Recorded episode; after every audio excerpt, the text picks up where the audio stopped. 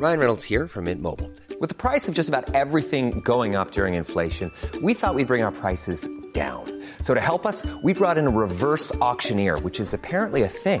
Mint Mobile unlimited premium wireless. Ready to get 30, 30, bit to get 30, bit to get 20, 20, 20, bit to get 20, 20, bit to get 15, 15, 15, 15 just 15 bucks a month. So, Give it a try at mintmobile.com slash switch. $45 upfront for three months plus taxes and fees. Promo for new customers for limited time. Unlimited more than 40 gigabytes per month. Slows. Full terms at mintmobile.com. La imagen del día.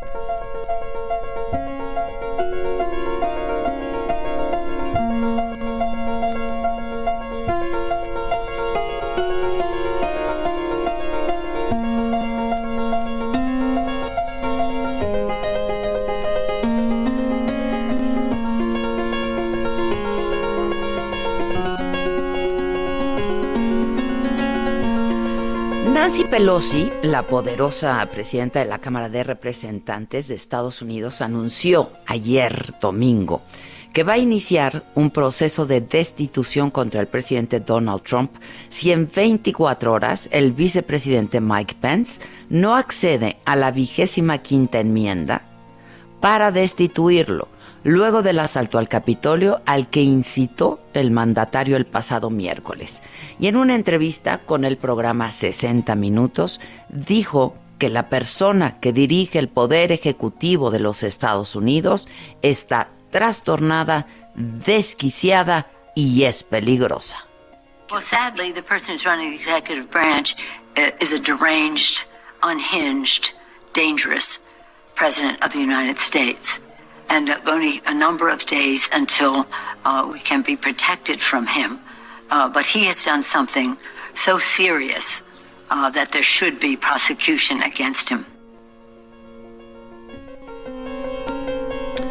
Hay tres rutas por las que los demócratas buscan que Trump se vaya y la primera es que renuncie. La siguiente es que el vicepresidente Pence lo remueva apelando a la enmienda 25 con el apoyo de la mayoría del gabinete. Y la tercera es el impeachment, mandarlo a juicio político al Senado. En una muy dura carta enviada a los legisladores de su partido, Nancy Pelosi les dice, con el fin de proteger nuestra constitución y nuestra democracia, actuaremos con urgencia porque este presidente representa un riesgo inminente para ambos y por tanto no puede seguir en la Casa Blanca hasta el 20 de enero, que es cuando toma posesión el próximo presidente Joe Biden. Urgió a la necesidad de acción y les agradeció su patriotismo.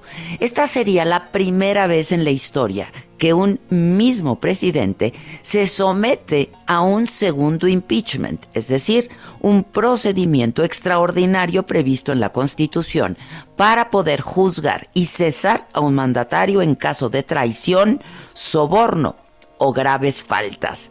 Solo se ha llevado a cabo tres veces, la última precisamente hace un año y fue contra Trump. La segunda vía exige a Pence y al gabinete activar la enmienda 25 de la Constitución y declarar a Trump incapaz de seguir ejerciendo el cargo, con lo que el vicepresidente asumiría la presidencia de Estados Unidos los días que le restan a este mandato hasta el próximo 20 de enero.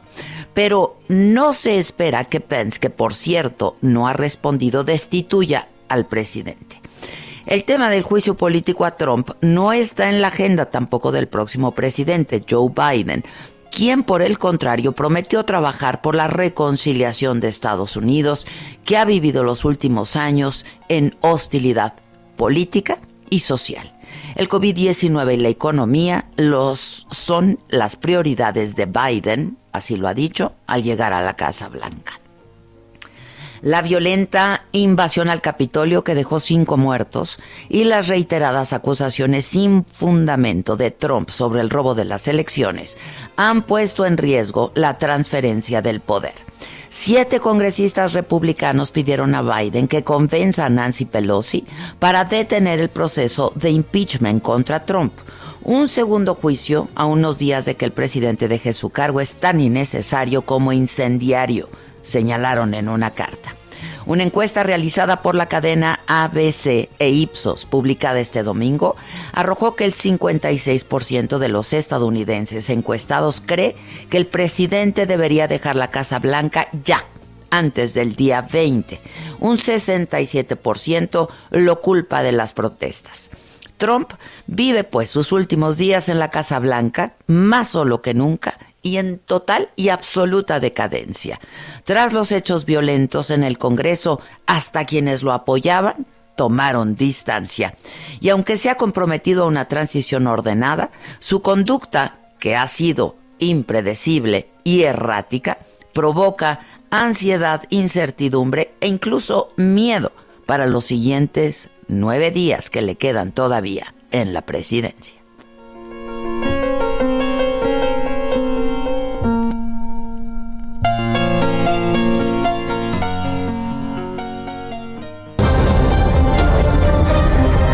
Resumen por Adela.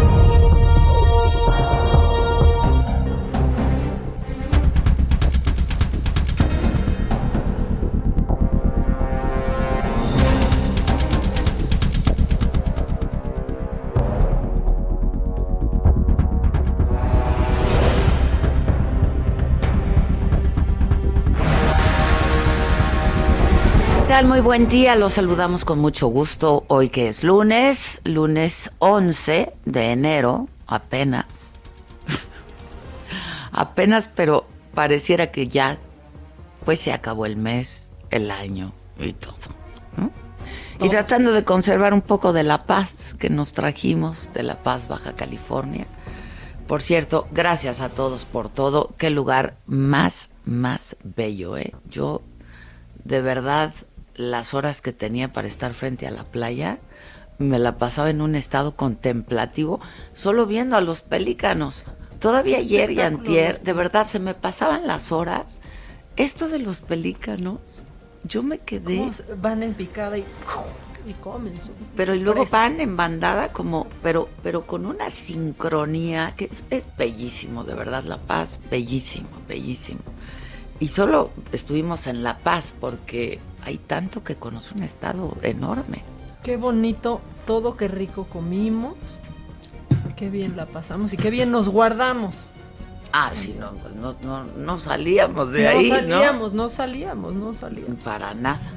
Solo la playa que en realidad era nuestra porque no había nadie, nadie, nadie. Es tanta la extensión, ¿no? La playa nuestra hasta las 5 de la tarde. Sí, una, una belleza, de verdad. Gracias de nuevo a todos por allá por su, por su amistad y por su gentileza y pues por su apoyo para poder eh, hacer las transmisiones de este programa desde allá. Bueno, hoy 11 de enero, em, el secretario de Educación Esteban Moctezuma informó que este lunes regresan a clases casi 30 millones de alumnos de educación básica eh, y también dijo que hay una guía donde se establecen los protocolos a seguir para las entidades en semáforo verde, las pocas que están en semáforo verde. Cuando esté en verde se puede regresar a clases y en este momento hay dos estados en verde, Campeche y Chiapas. Eh, la educación a distancia va a continuar permanentemente como una opción en la República. Y el presidente aseguró que durante el próximo mes de febrero va a iniciar la vacunación masiva ya de adultos mayores contra el COVID y pidió a los mexicanos no tener miedo a los efectos secundarios. Yo no sé por qué de pronto el presidente hoy en la mañanera dijo, ya veo a nuestros adversarios diciendo que no se apliquen la vacuna. Yo creo que todo lo contrario, ¿no? Este, quienes estén con él o quienes eh, pues no coincidan en muchas de sus políticas, eh, pues todos yo creo que coincidimos en que de llegar la vacuna pronto, eh, hay que aplicársela, ¿no? Hay que ponerse la vacuna. Hasta la fila se quieren saltar. Eso también. Se la saltan, ¿no? O se la saltan, varios. Este, pero bueno, eso es lo que dijo el presidente hoy, que no hay que tenerle miedo a los efectos secundarios, eh, que ha pasado pues todo el protocolo de revisión eh, por lo pronto la de Pfizer, que es la que se está aplicando aquí. Son muy pocas las que se han aplicado aquí, 40 mil vacunas, decía el presidente que ocupamos el lugar 12 o 14 este, en aplicación de vacunas, pero eso en cuanto al número de vacunas aplicadas, pero si se toma en cuanto a número de habitantes, pues no, no ocupamos el lugar 14, ¿no? Este, y luego, pues considerando que somos, pues, una de las economías más grandes del mundo también. Este, pero bueno, y que ya no ocupamos el lugar número uno en América Latina de aplicación en vacunas porque fuimos superados por Argentina, que ya este pues ha aplicado muchas más vacunas que México. Esto fue lo que dijo el presidente. De una vez le digo a todo el pueblo de México, de manera respetuosa, los convoco a que todos nos vacunemos cuando nos corresponda. Eso es lo que nos va a proteger, no hay otra cosa. Y no tener miedo a efectos secundarios.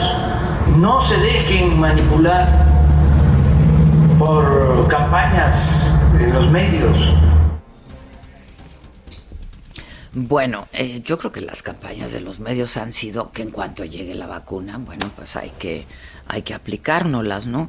Este, sí, decía Maca, es que se fue Gatel a Argentina, entonces apresuró la aplicación de la vacuna, pero en Argentina, ¿no?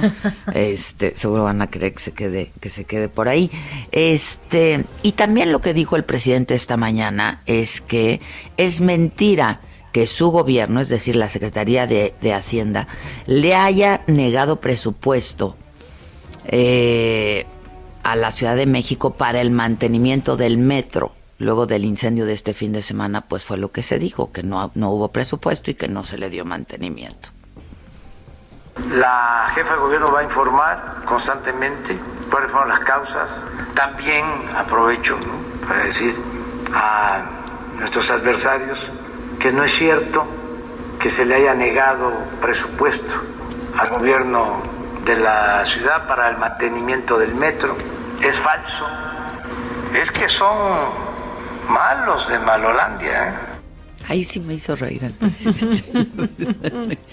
sí me hizo reír el presidente. Me recordó cuando le dije al Bester Gordillo que ella era la más mala de Malolandia. Malos de Malolandia. Malos de Malolandia no pude evitar que se me saliera una risotada. Este, bueno, ayer el eh, vocero Jesús Ramírez de Presidencia dio informó que dio positivo por COVID. Este, y el presidente hoy dijo que el secretario de Salud Jorge Alcocer le va a presentar a él y a sus colaboradores cercanos un protocolo para las medidas que tendrán que seguir, porque claro, Jesús Ramírez siempre está muy cerca del presidente. Eh, ayer es cuando Jesús Ramírez Cuevas dio a conocer la noticia de que em, había dado positivo a la prueba por COVID, pero pues que se sentía bien y que estaba eh, trabajando y siguiendo asuntos desde, desde casa y siguiendo todos los protocolos de, de salud que le habían eh, sido indicados. Y justo ayer la Secretaría de Salud informó que el número de fallecimientos había ascendido a 133.706. El número de casos acumulados es ya en México de 1.534.039. En las últimas 24 horas se registraron 10.003 casos, 502 fallecimientos de sábado para domingo fue lo que se informó el día de ayer. Eh, ¿A quién tengo en la, en la mañanera? ¿Quién? Ay, Siri me habló y quién sabe por qué. quién quieres? A Paco Nieto, Siri. Sí, a Paco, Nieto. por favor. Francisco Nieto, ¿cómo estás? Buenos días. Adela Maca, ¿qué tal? Muy buenos días. Efectivamente, yo estoy aquí en Palacio Nacional. De hecho, estoy en la calle de Corregidora, pues mientras el secretario de Seguridad pues presenta este protocolo de entrada, hoy el presidente tendrá una reunión presencial con su gabinete legal y ampliado. Es una reunión a las 11 eh, de la mañana, pero bueno, el presidente eh, después de la mañanera dijo que será eh, presencial y se trata de una reunión para iniciar ya formalmente con el desmantelamiento de los órganos autónomos, los cuales dijo hoy en la mañanera el presidente no son indispensables en la 4T y bueno, pues como ya lo adelantaste, el, el presidente estuvo acompañado hoy en la mañanera del secretario de Educación Pública Esteban Moctezuma Barragán y por el titular de la Profeco Ricardo Sheffield. Eh, en esta mañanera el secretario de Educación Pública detalló las medidas para el regreso a clases. Explicó que la gran mayoría del país seguirán ¿no? con clases eh, virtuales, pero también comenzarán las clases presenciales en al menos dos estados, en Chiapas y en Campeche. Se trata de dos estados que llevan semanas con el semáforo verde y que con una guía, dijo el secretario, que ya tienen magisterio, pues pueden regresar a las escuelas. Una de las medidas será, además de la higiene, eh, del lavado de manos y de la sana distancia, la vacuna de a los maestros contra COVID. No dieron la fecha de cuándo se hará esta vacuna, de cuándo se aplicará. Eh, eh, presumimos que será en febrero también, cuando inicie, cuando inicien los la vacunación a los adultos mayores, pero bueno, de entrada es obligatorio para las clases, para las escuelas que regresan, el uso obligatorio de la, del cubrebocas. Y bueno, de haber contagios, dijo el secretario, de alguna persona, de algún estudiante, de algún maestro, de algún trabajador, se cerrará la, escuela nuevamente por 15 días eh, para eh, que pase el tema de la pandemia. Y sobre sobre todo este, sobre este tema de la pandemia el presidente recordó que mañana llegan más de 400 mil vacunas al país y dijo que el objetivo es que en este mes queden vacunados todos los trabajadores de la salud para que en febrero inicie la vacunación masiva de los adultos mayores. En, esos, en ese sentido, este martes pues iniciarán mil brigadas de vacunación que se concentrarán en más de mil hospitales del país que atienden a pacientes del COVID para empezar a vacunar a todos los trabajadores. Hay que recordar que aparte de estas 400 eh, dosis que llegan, en la próxima semana llegarán otras 400 y la segunda semana al final de, eh, de febrero de marzo de enero perdón llegarán otras vacunas y bueno eh, el presidente eh, dio a conocer una mala noticia Adela se trata del fallecimiento de Leticia Ánimas Vargas ella es la coordinadora nacional de becas para el bienestar para el bienestar. Hace una semana el propio presidente pues dio a conocer que la funcionaria federal estaba convaleciente de covid sin embargo, hace unos momentos el presidente pues ya informó informó de eh, su muerte de esta funcionaria. Y siguió el tema Adela de la carta enviada al rey de España para que este año pues pida perdón pidan perdón en España por los eh, abusos a los pueblos originarios. El presidente leyó esta carta y dijo que eh, no es tarde para llevar a cabo conjuntamente este propósito de ofrecer disculpas y reiniciar con España pues una nueva etapa eh, adelantó, como tú ya dijiste, el protocolo es el de salud que eh, dará a conocer sobre cómo serán las nuevas reuniones eh, del gabinete luego de que se supo de que el vocero de la presidencia, Jesús Ramírez, pues este, tiene coronavirus, tiene COVID, entonces el presidente dijo que hasta mañana el secretario va a presentar, va a presentar esta esta propuesta y también el presidente adelantó que mañana se reúne con la directora de Notimex para hablar sobre el tema de la huelga, de la huelga que llevan eh, eh, en este medio de comunicación del Estado. Dijo que mañana se va a tratar este tema y pues desea que lo más pronto posible pues se lleguen a los acuerdos eh, necesarios para poder regresar, que los trabajadores de Notimex regresen al trabajo y bueno, como te confirmaba, como te adelantaba el presidente en unos momentos más tendrá una reunión para hablar sobre el tema de los órganos autónomos. La propuesta es pues absorberlos eh, explicó que el INAI como el IPTEL y como otras instancias pues no son indispensables que se pueden asumir en otras dependencias y que la idea pues es ahorrar dinero eh, dinero que dice que gastan pues, gastan estos organismos autónomos. Adela pues es parte de la información.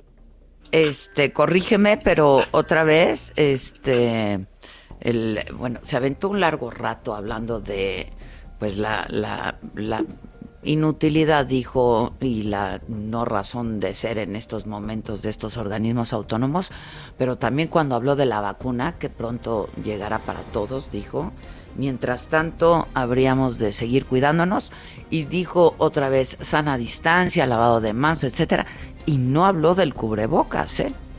Es correcto, el presidente no ha hablado de cubrebocas, únicamente se concentró en, la higiene y bueno, y, en reiterar que él hace caso de las indicaciones del secretario de, Salud, Jorge Alcocer, y en estas indicaciones pues no está el cubrebocas, aunque sí eh, el secretario de Educación Pública sí dijo que será obligatorio en las escuelas que regresen presencialmente a dar clases entre maestros y alumnos, ahí sí habrá, y lo acaban de decir, el, el uso obligatorio del cubrebocas. Bueno, estaremos atentos. Muchas gracias. Gracias, Paco. Buenos días. Gracias, buen día.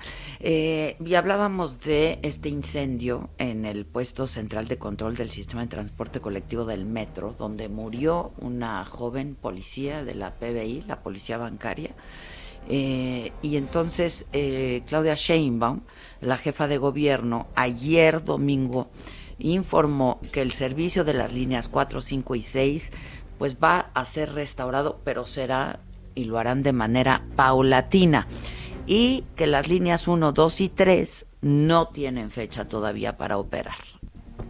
Manuel Durán, nos tienes los detalles de esta información. ¿Cómo estás, Manuel? Hola, muy buenos días, Adela. Muy bien, eh, saludos al auditorio. Pues en efecto, la jefa de gobierno informó que será hasta el martes mañana cuando las autoridades del metro podrán restablecer el servicio eh, solo en tres de las seis líneas afectadas por el incendio del sábado. Hasta el momento se desconocen las causas que provocaron el siniestro y que dejó sin, sin energía la mitad del sistema de transporte colectivo de la ciudad. Eh, eh, la jefa de gobierno informó que habrá tres peritajes, uno de ellos externo, el otro de la fiscalía y uno más de la aseguradora que le ofrece servicio al metro. Eh, de esa forma, este, están sobre las 48 horas que piden esperar para que vuelvan a funcionar estas líneas que van de Martín Carrera a Santanita, Politécnico Pantitlán y el Rosario Martín Carrera, en tanto las más concurridas, la 1, la 2 y la 3, que atraviesan de norte a sur la de, y de oriente a poniente, pues no tienen fecha de restauración porque van a esperar una revisión que les va a la que les va a ayudar las la la Comisión Federal de Electricidad. No descartó la jefa de gobierno ninguna ruta de investigación, pidió esperar a los, a los peritajes y salió en defensa de la directora general del Metro Florencia Serranía a la pregunta sobre si habría un cambio debido a las fallas que ha habido en el metro y también la falta de mantenimiento. De hecho, alguna de las líneas de investigación podría estar eh, apuntando hacia la gerencia de instalaciones fijas sobre el percance ocurrido y para poder resolver esta, esta falta de servicio del metro, eh, se montó un operativo bastante grande para poder reemplazar los traslados que se calcula son 1.5 millones de traslados los que tendrán que sustituir y para eso entró al quite el metrobús, el trolebús, el tren ligero, la ruta de transporte público y los autobuses concesionados. Hicieron toda una reingeniería para que hubiera rutas que corrieran paralelas a las líneas del metro Incluso para dimensionar el, tamaño del problema, el Mexibus del Estado de México eh, entrará a territorio capitalino desde, desde hoy, entró a territorio capitalino para ayudar al Metrobús este, sobre insurgentes y llegar hasta Buenavista y no tenga que dejar el pasaje en la, en la terminal Indios Verdes, una de las más concurridas. En total va a haber 1.440 unidades tratando de ayudar y de sustituir la, la demanda de, de, este servicio y en tanto la realidad pues los alcanzó porque apenas para fin de mes se planeaba la licitación para poder comprar los transformadores que hoy resultaron dañados. Ya, pero entonces, este, pues en realidad, ¿qué fue lo que ocurrió? Pues siguen. Eh, el, el, el, siniestro ocurrió en una de las subestaciones, que es uno de los corazones del metro que está en Delicias. Cerca de ahí, a 330 metros, se construía la nueva, el nuevo, el nuevo sistema de cableado eléctrico. Incluso son túneles donde cabe una persona completa para poderlo meter.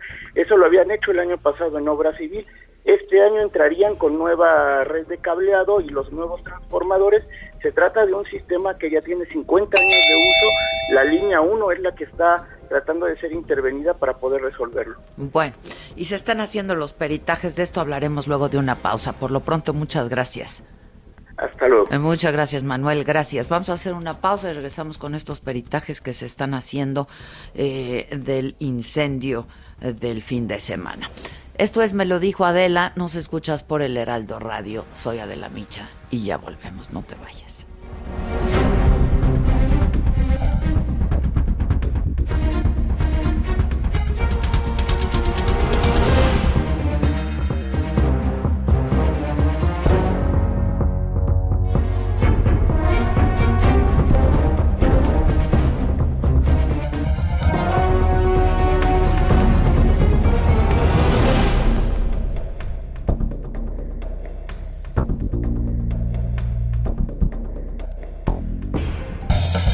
Escuchando Me lo dijo Adela con Adela Micha. Regresamos después de un corte. Regresamos con más de Me lo dijo Adela por Heraldo Radio. Muy buenos días, gracias al espacio de Me lo dijo Adela. Amigos, amigas, el placer se puede prolongar. Si usted siente que no disfruta esa relación íntima, no se preocupe porque aquí está Pau Sasso para platicarnos de Black is the New Blue. ¿De qué se trata, Pau? ¿Cómo estás? Adelante. Ay, Moni, pues todos queremos tener una vida al 100% y plena. Pero te quiero contar algo antes. Había unos tratamientos para el rendimiento en relaciones íntimas que ayudaron muchísimo a todo el mundo. Lamentablemente tenían unos efectos colaterales que era pues dolores de cabeza, hipertensión. Había personas que morían de infartos. La tecnología avanzó, avanzó y llegó a México el suplemento alimenticio que es el más vendido en la actualidad y en el mundo, que se llama Black is the New Blue. Pero te va a ayudar a que tú tengas una vida espectacular, íntima, vas a tener mayor potencia, mayor placer, pero tiene una extrema ventaja de que ya no tiene efectos colaterales, Moni. Olvídense del dolor de cabeza, de la hipertensión y de los infartos. Hoy el negro es el nuevo azul. Así que si usted marca en este momento al 800 230 mil, 800 230 mil, en la compra de un frasco de este maravilloso tratamiento, se va a llevar otro completamente gratis, Moni.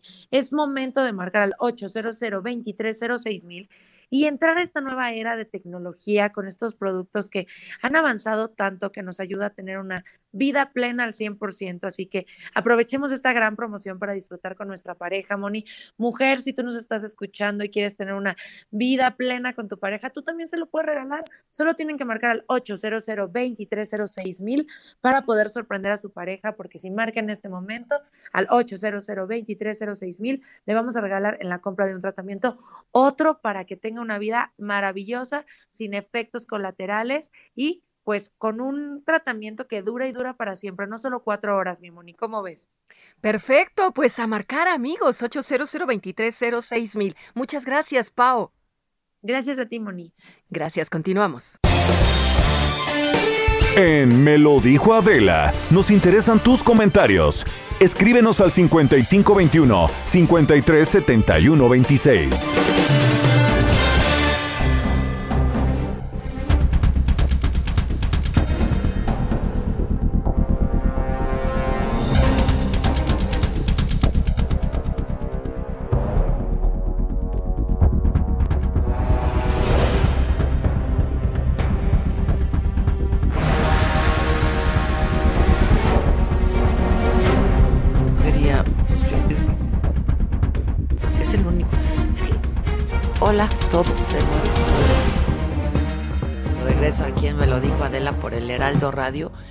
Dice, le digo a Maca un día, es que no sé por qué todo el mundo tiene mi teléfono celular. Me dice, pues porque a todo mundo.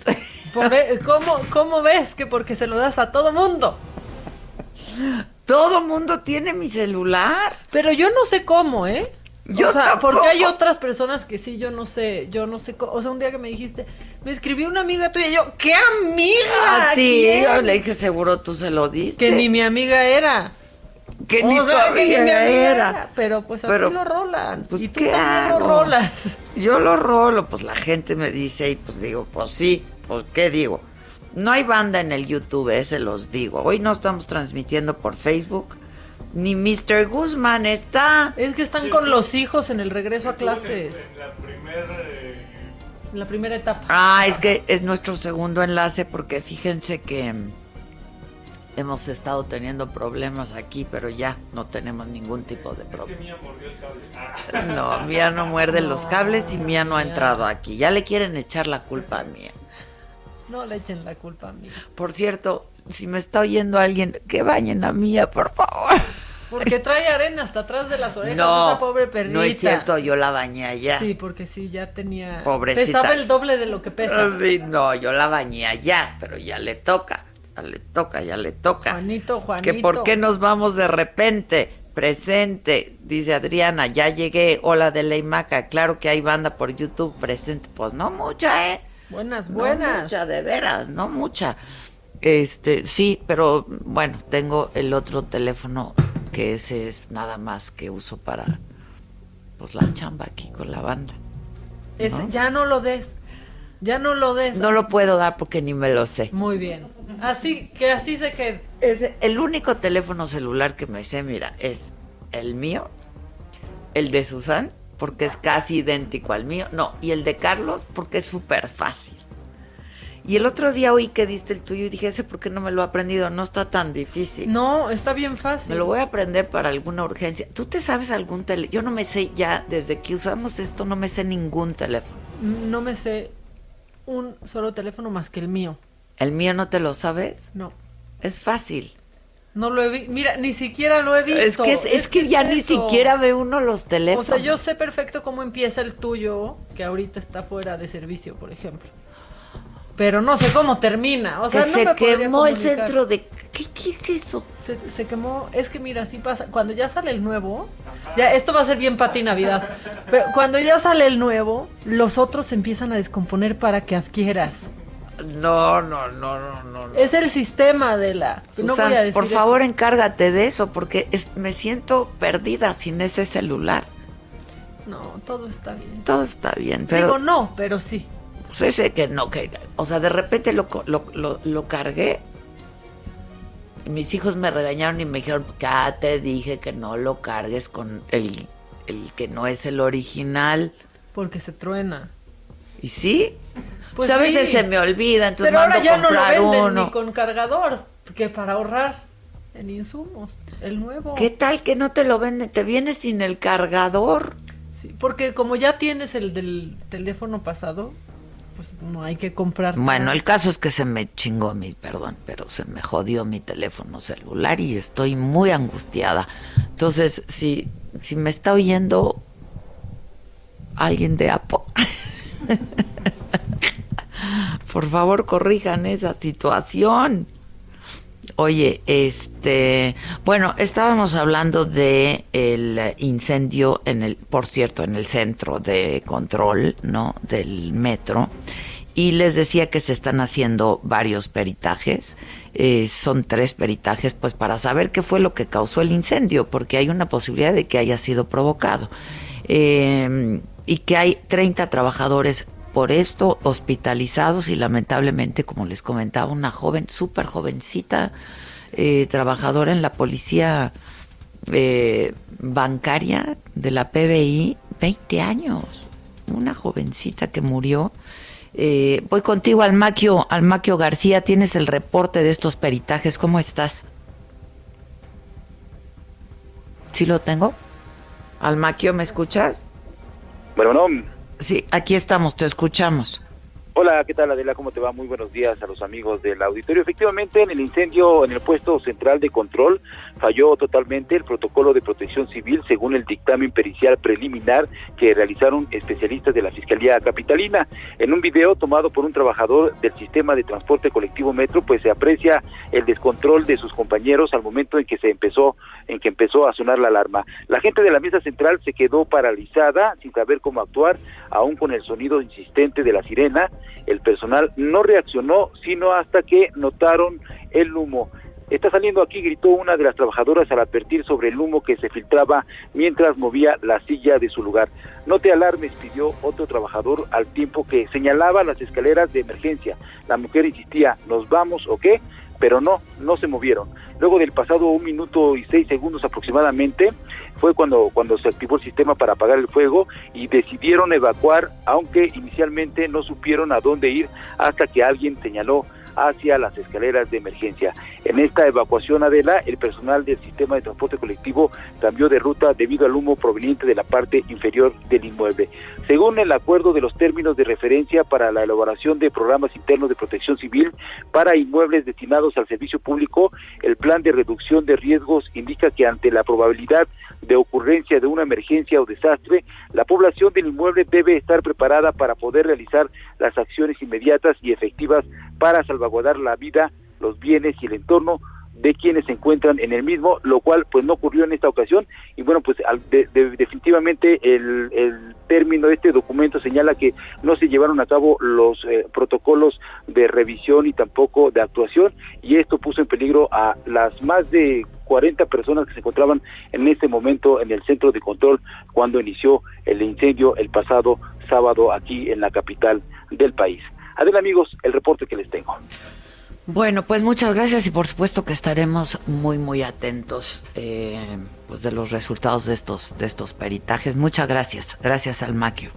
Buen día, hasta luego. Buenos días para ti también. Oigan, eh, regresando al tema del COVID, ¿se acuerdan que hemos venido hablando de esta nueva cepa primero se dijo que era una variante, bueno, una cepa y luego una variante y nos explicaron la diferencia, en fin, eh, que surgió en la Gran Bretaña. El caso es que llegó a Estados Unidos y el caso es que ya llegó a México también. Se detectó a la primera persona con esta nueva cepa del coronavirus, la que se descubrió en el Reino Unido, pues ya se detectó en una persona en Tamaulipas. Las sí que Qué terrible, ¿no? Para cerrar el domingo. Ayer que estaba haciendo un domingo de vacío, nos cae ¿Conoces otro tipo de domingos? pues no había tenido, la verdad. Pues no, no habíamos tenido porque estábamos allá. Este. Pero, híjoles, con esta noticia ayer que informó la Secretaría de Salud del Estado que es una persona que había estado, que viajó al Reino Unido y eh, que llegó eh, al país eh, procedente un vuelo de Ámsterdam. Voy contigo, Carlos Juárez. Eh, ¿Tú estás en, en Tampico? ¿Cómo estás, Carlos? Hola, ¿qué tal, Adela? Un gusto saludarte a ti, a Maca y a todo tu auditorio. Te comento que efectivamente, bueno, pues esta persona de 53 años llegó procedente de Ámsterdam a, a finales del año pasado. Él estuvo concentrado en un hotel debido a que es trabajador en una plataforma petrolera y fue ahí donde la empresa donde él labora le hizo una primera prueba, en la cual salió positiva. Al enterarse la Secretaría de Salud y hacer un, un una persona extranjera y que llegó a México en un vuelo primero a la ciudad de, del a la capital del país y luego a Matamoros pues se aplicó una segunda prueba en la cual pues arrojó que era eh, portador de esta nueva cepa del COVID-19. Es por ello que se aplicaron todos los protocolos pertinentes. Llama mucho la atención a la que actualmente el gobierno de Tamaulipas está eh, abocando a localizar a más de 10 personas debido a que venían este vuelo desde la Ciudad de México a Matamoros y que no han sido localizados hasta el momento. Hay que mencionar también, Adela, que bueno, tres personas más presentan síntomas del virus SARS-CoV-2 y hoy mismo se estarán dando a conocer si son eh, positivos a este virus o incluso que llegasen a ser también portadores de esta nueva cepa del COVID-19. Hasta el momento, bueno, las autoridades han pedido a la población seguir acatando las medidas de protección, los ecobrovocas, y bueno, hay que reconocerlo, ha causado temor y también algo de psicosis en la noticia de que la nueva cepa del COVID-19 pues ya se encuentra aquí en las tierras tamaulipecas. Adela. Bueno, eh, y de hecho hoy el presidente habló de esto, ¿eh? De, en la mañanera, no sé si lo escuchaste. Sí, estuvimos un poco al pendiente de esta mañanera y bueno, por parte de las autoridades tamaulipecas, te comento, pues están muy al pendiente y vamos a esperar esos tres resultados. Eh, hay que mencionar que en este vuelo donde había más de 40 personas, pues eh, más de 30 ya fueron localizadas, ya se les está dando seguimiento por parte de las autoridades estatales.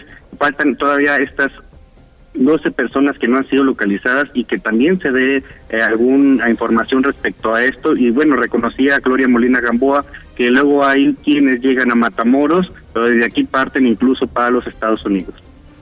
Sí, bueno, pues vamos a estar muy atentos. Lo que dijo el presidente esta mañana es que lo que también se sabe es que eh, la misma vacuna que se está aplicando sirve de protección para esta nueva cepa y lo que se sabe también, pero vamos a conversar en un rato más, no sé si ya, ya la tenemos, a, la doctora Gloria Molina, eh, quien es la secretaria de Salud del Estado, es que eh, sí es una cepa mucho más contagiosa.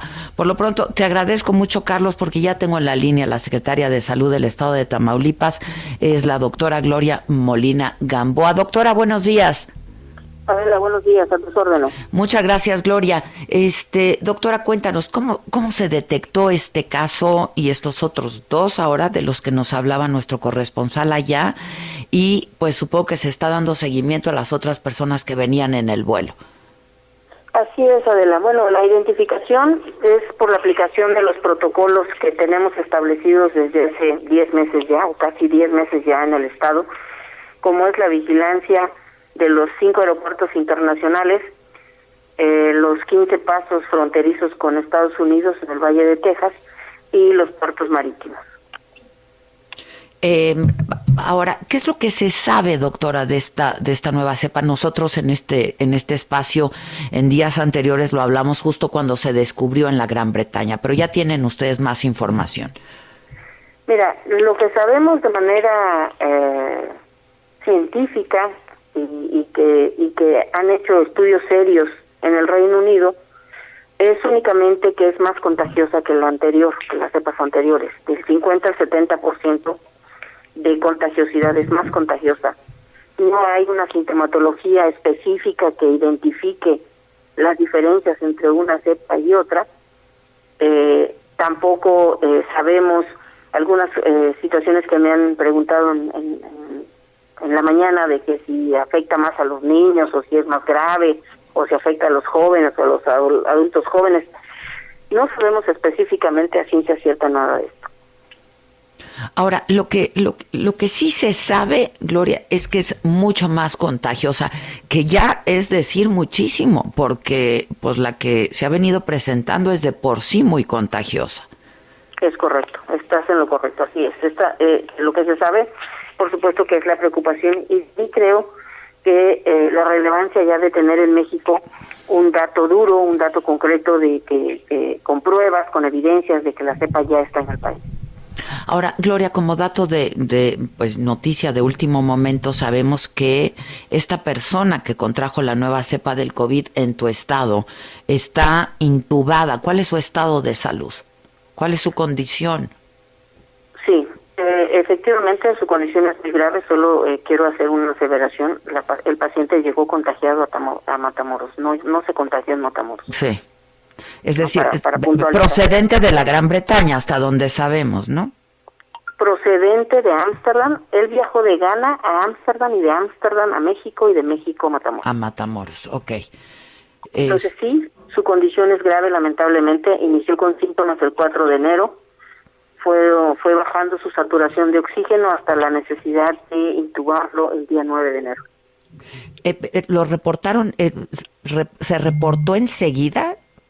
con las autoridades sanitarias el 4 de enero cuando comenzó a sentir síntomas?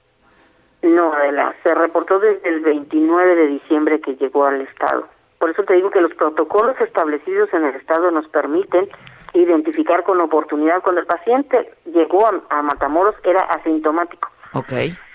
Entonces, muy rápidamente te explico. El protocolo que tenemos con la COEPRIS es todo paciente que llega del extranjero, mexicano o no mexicano, que venga del extranjero al Estado, eh, pasa por este protocolo. En este caso es un, pues, una persona de nacionalidad británica que trabaja en una plataforma petrolera en Matamoros. Ok. Entonces se identifica en el aeropuerto cuando llega, es eh, recibido por su empresa en un vehículo que lo lleva a un hotel que tenemos como sitio de aislamiento en donde están siete días aislados. Esto fue el 29 de enero.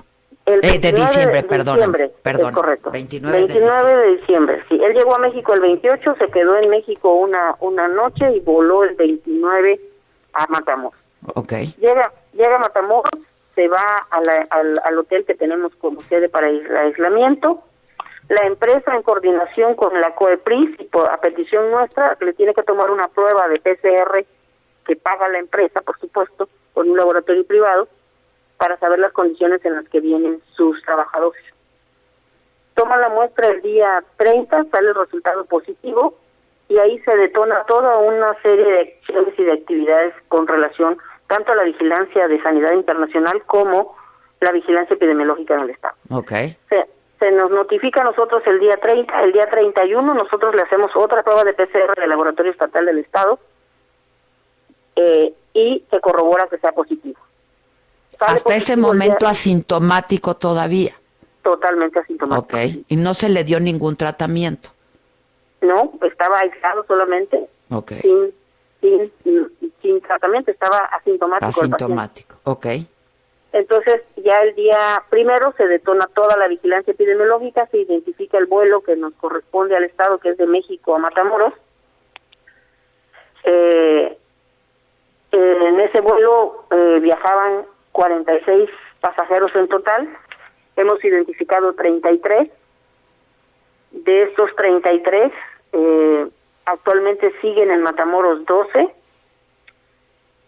y de los 33, cuatro, incluyendo al, al, al paciente británico, han presentado sintomatología. Estos otros tres, dos ya, soy, ya son negativos a, la prueba eh, PCR. para COVID y uno tenemos el resultado el día de hoy. Todavía no conocemos el resultado. Del tercero no. Ok. Ahora, ¿faltan otras 12 personas por contactar? de este mismo vuelo? Mira, sí, no las, no las pudimos eh, localizar.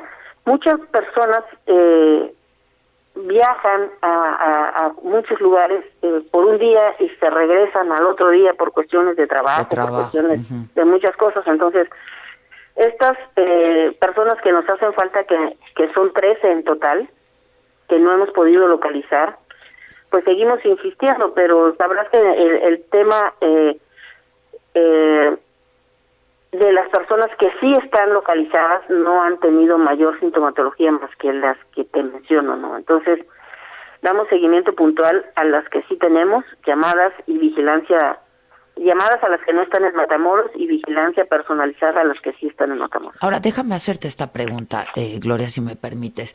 Este paciente que hoy sabemos ya está intubado, empieza asintomático, ¿va empeorando? ¿Cómo fue? su proceso. Sí, mira, el paciente llegó, como, como te menciono, eh, asintomático. El día 4 de enero empezó a tener síntomas. El día 4 eh, se le realiza una PAC eh, de, de, tórax porque empieza a tener bajas en su saturación de oxígeno. Okay y empieza a hacer su manejo ya médico a partir del día 4 que empieza a tener síntomas. ¿Ya hospitalizado? No. Todavía. El día 4 no. El día 7 eh, presenta fiebre y el día 8 se hospitaliza. Ya. Y el día 9 se tiene que intubar lamentablemente. Ya. Ahora, este, finalmente déjame preguntarte, eh, Gloria, ¿cómo identificaron eh, que se trataba de la nueva cepa. ¿Es con la misma prueba PCR?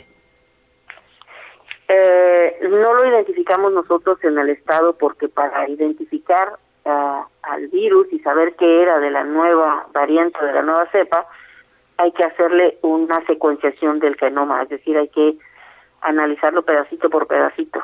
Entonces, nosotros al ver que era nuevamente positivo a COVID, que venía, que había estado en Ámsterdam y que había volado a México eh, y que eh, y que pues estaba la sospecha de la nueva cepa. Nosotros en, la, en la vigilancia, nuestros procedimientos aquí en el estado, mandamos la muestra al INDRE, a la Ciudad de México.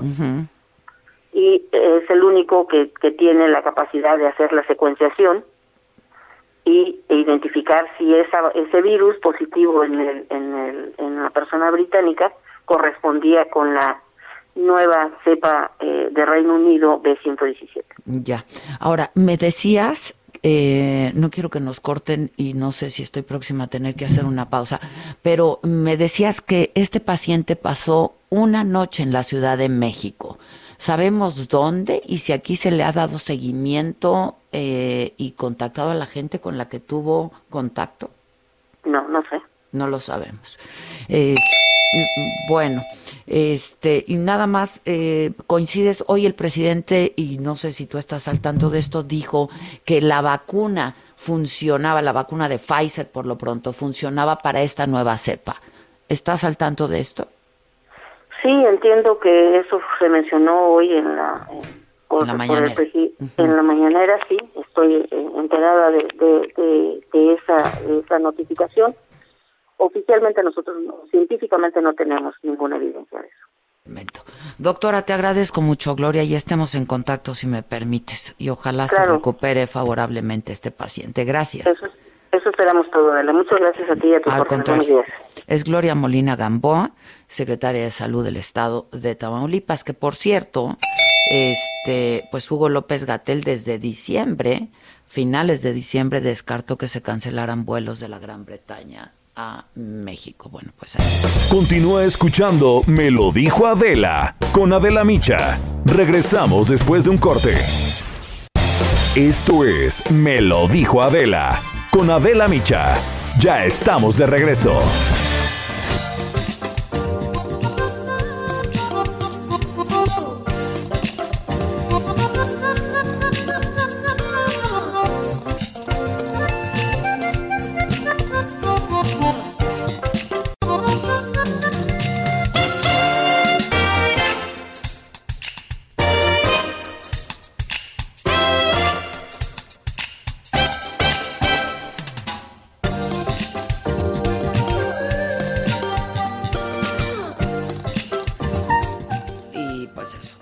Estamos de regreso aquí en la radio. De YouTube nunca nos hemos ido, aquí estamos, pero aquí en la radio ya estamos de regreso. Entonces, pues sobre esto que nos platicaba la doctora Gloria eh, Molina Gamboa, quien es la secretaria de salud del estado de Tamaulipas, sobre este caso que ya se detectó en México de la nueva cepa que se descubrió en la Gran Bretaña, que ya está en México y que es mucho más contagiosa, es lo que sabemos.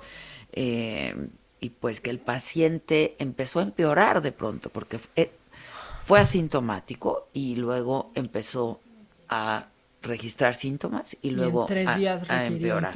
Entonces, eh, pues la recomendación que nos han hecho todos los médicos es, ya si das positivo, aunque seas asintomático, pues estarte cuidando muchísimo. Y mucha gente me está, me está preguntando aquí también sobre eh, qué ha pasado con los restaurantes, la Canirac, etcétera, porque hablamos con el presidente de la Canirac el viernes pasado, ¿no? El viernes.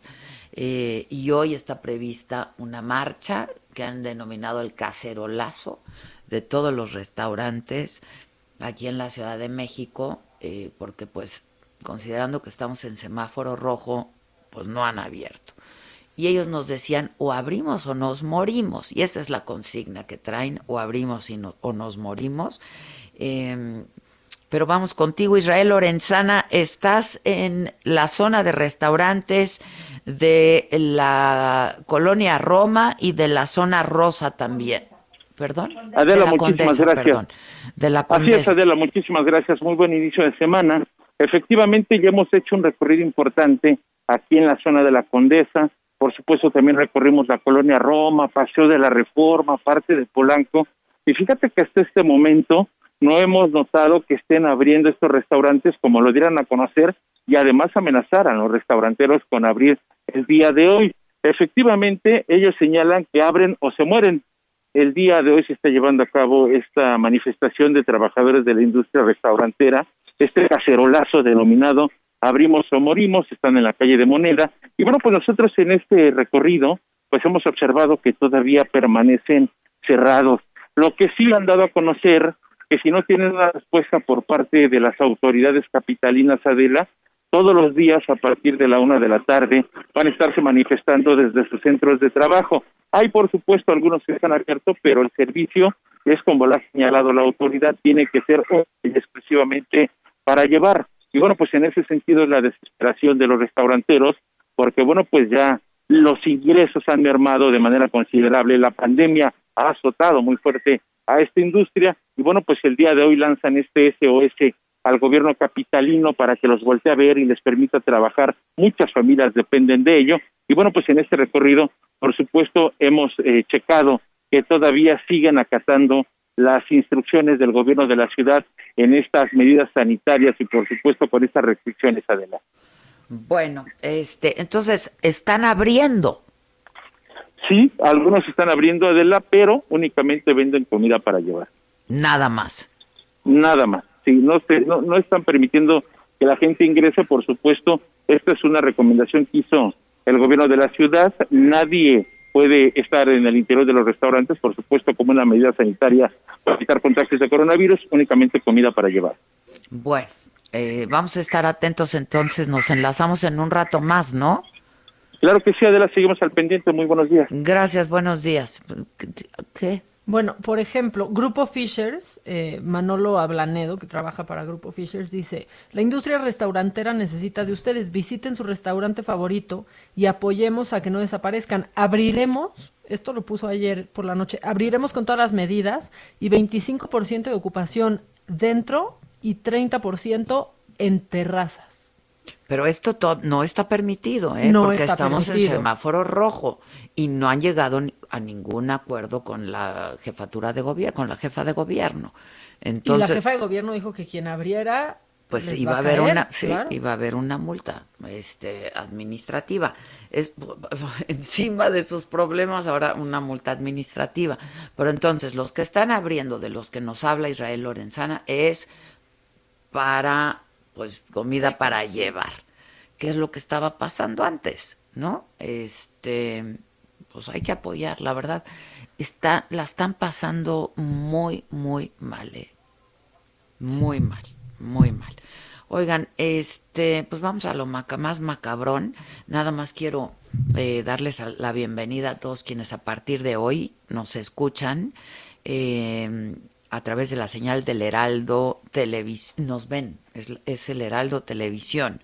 Va a llegar a la zona sur y centro de Tamaulipas, además del norte de Veracruz, a través de la señal del canal 10.1.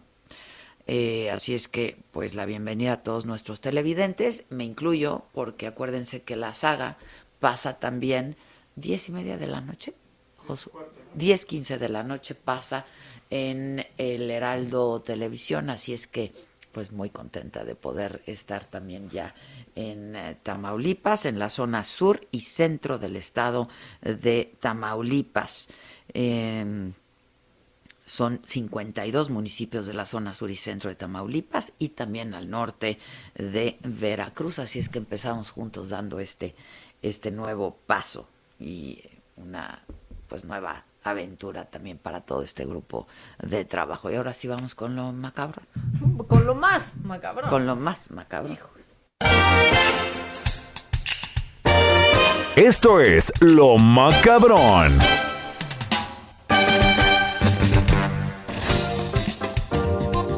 Macabroncísimo todo lo que pasó el fin de semana con la directora del metro. Sí. Florencia Serranía, porque o sea, ella dijo, yo solo soy la directora del metro. Este es, este es el video que se hizo viral. O sea, solo... Solamente...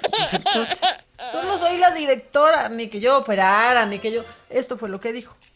Reiterar que por estatuto el mantenimiento y los programas de mantenimiento son responsabilidad de la gerencia de instalaciones fijas y sus sugerencias por especialidades. Entonces, usted no era la responsable, digamos, de esta área y no tendría alguna responsabilidad en todo caso por el incendio? A ver, el, yo soy la directora general del metro, solamente. Solamente. No, pues. Y eso ya está macabrón. ¿Cómo? ¿Cómo? Pero ¿quieres que se ponga más macabrón? Porque se pone más macabrón. Apenas el 7 de enero, esto dijo la solamente directora general del metro. Ay, no, espérense, no me, no me maten otro macabrón, espérense. Échala, Kike. ¿Qué pasó? ¿Qué pasa? Si no, yo desde acá la, desde acá la, voy a echar.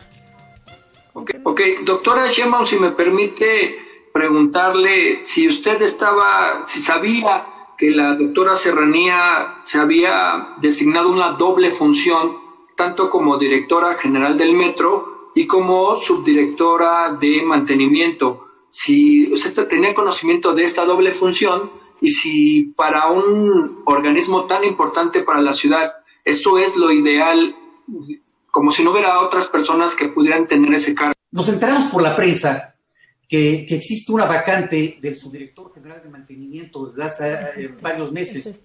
Este, ¿qué, ¿qué, ha pasado ahí, directora, Pero en, en, este tema? ¿Por qué no se ha nombrado alguna, alguna persona? La vacante del, sub, del subdirector general de mantenimiento, doctor Galiño, yo, es que yo hoy soy la, subdirectora general de mantenimiento. O sea, el metro tiene tantos problemas que, que eh, decidir. Claro, pues, pero entonces, ya que pasó esto, dice, yo solo soy la directora cuando cumplía dos funciones. No era solo la directora general del no, metro. Pues no. Parece sketch como, ¿no? O sea, como que el de la ventanilla es el que te atiende y es el que te despacha sí, por del otro no lado. hay, de, de Héctor Suárez, o sea. Si eso no está macabrón, yo no sé qué más va a estar macabrón, pero mira, esto es muy bonito, porque seguramente por todos lados vieron imágenes de que nevó en Madrid y es histórico y se activó incluso emergencia por, por la nevada, pero ella, ella tal vez no se acordará de sus canciones, Adela. Es más, quizás nosotros tampoco, pero los españoles decidieron que había que escuchar a Paulina Rubio mientras se aventaban bolas Ah, de nieve. sí, ¿por qué? Lo vi, lo vi, lo No vi. sé, Yo también quisiera saber ¿Por, por, qué? Yo también, pero se hizo viral Se eso. hizo viral por la canción. Por la Escuchen, canción, ahí sí mientras lo vi. está nevando todos ahí. Pongan a Paulina.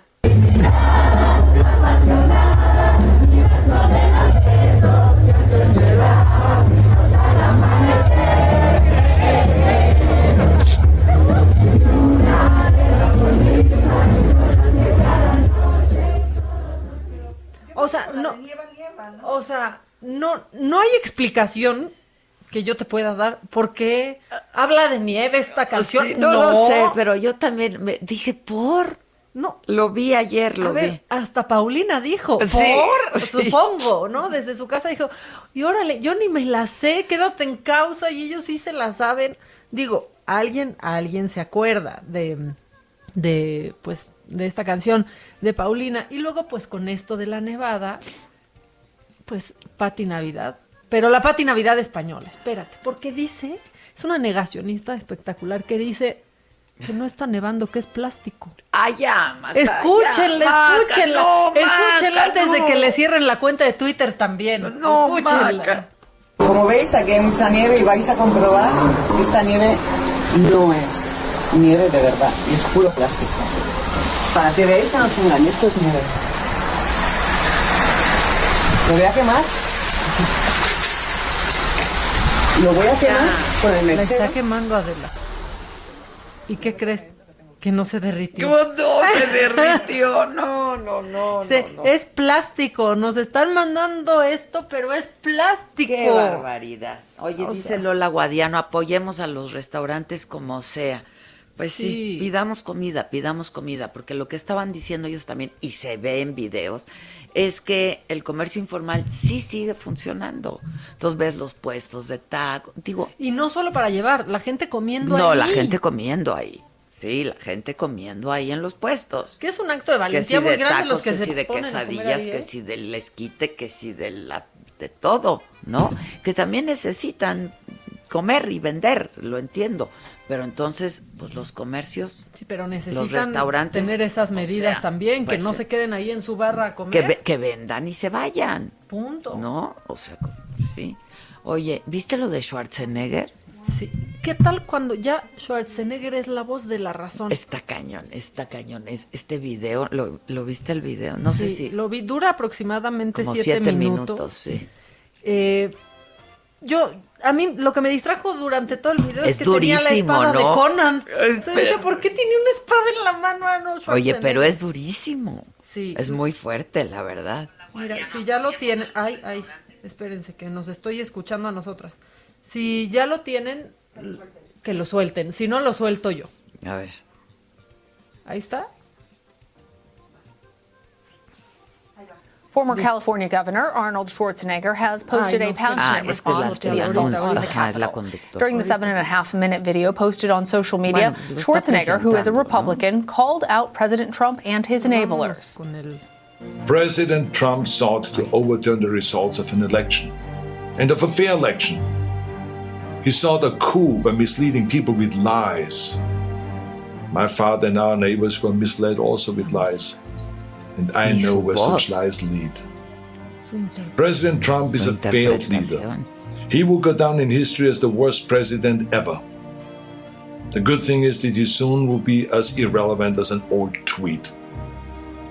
A ver si But what do we no do make of those elected officials who have diciéndole a la gente enabled his lies?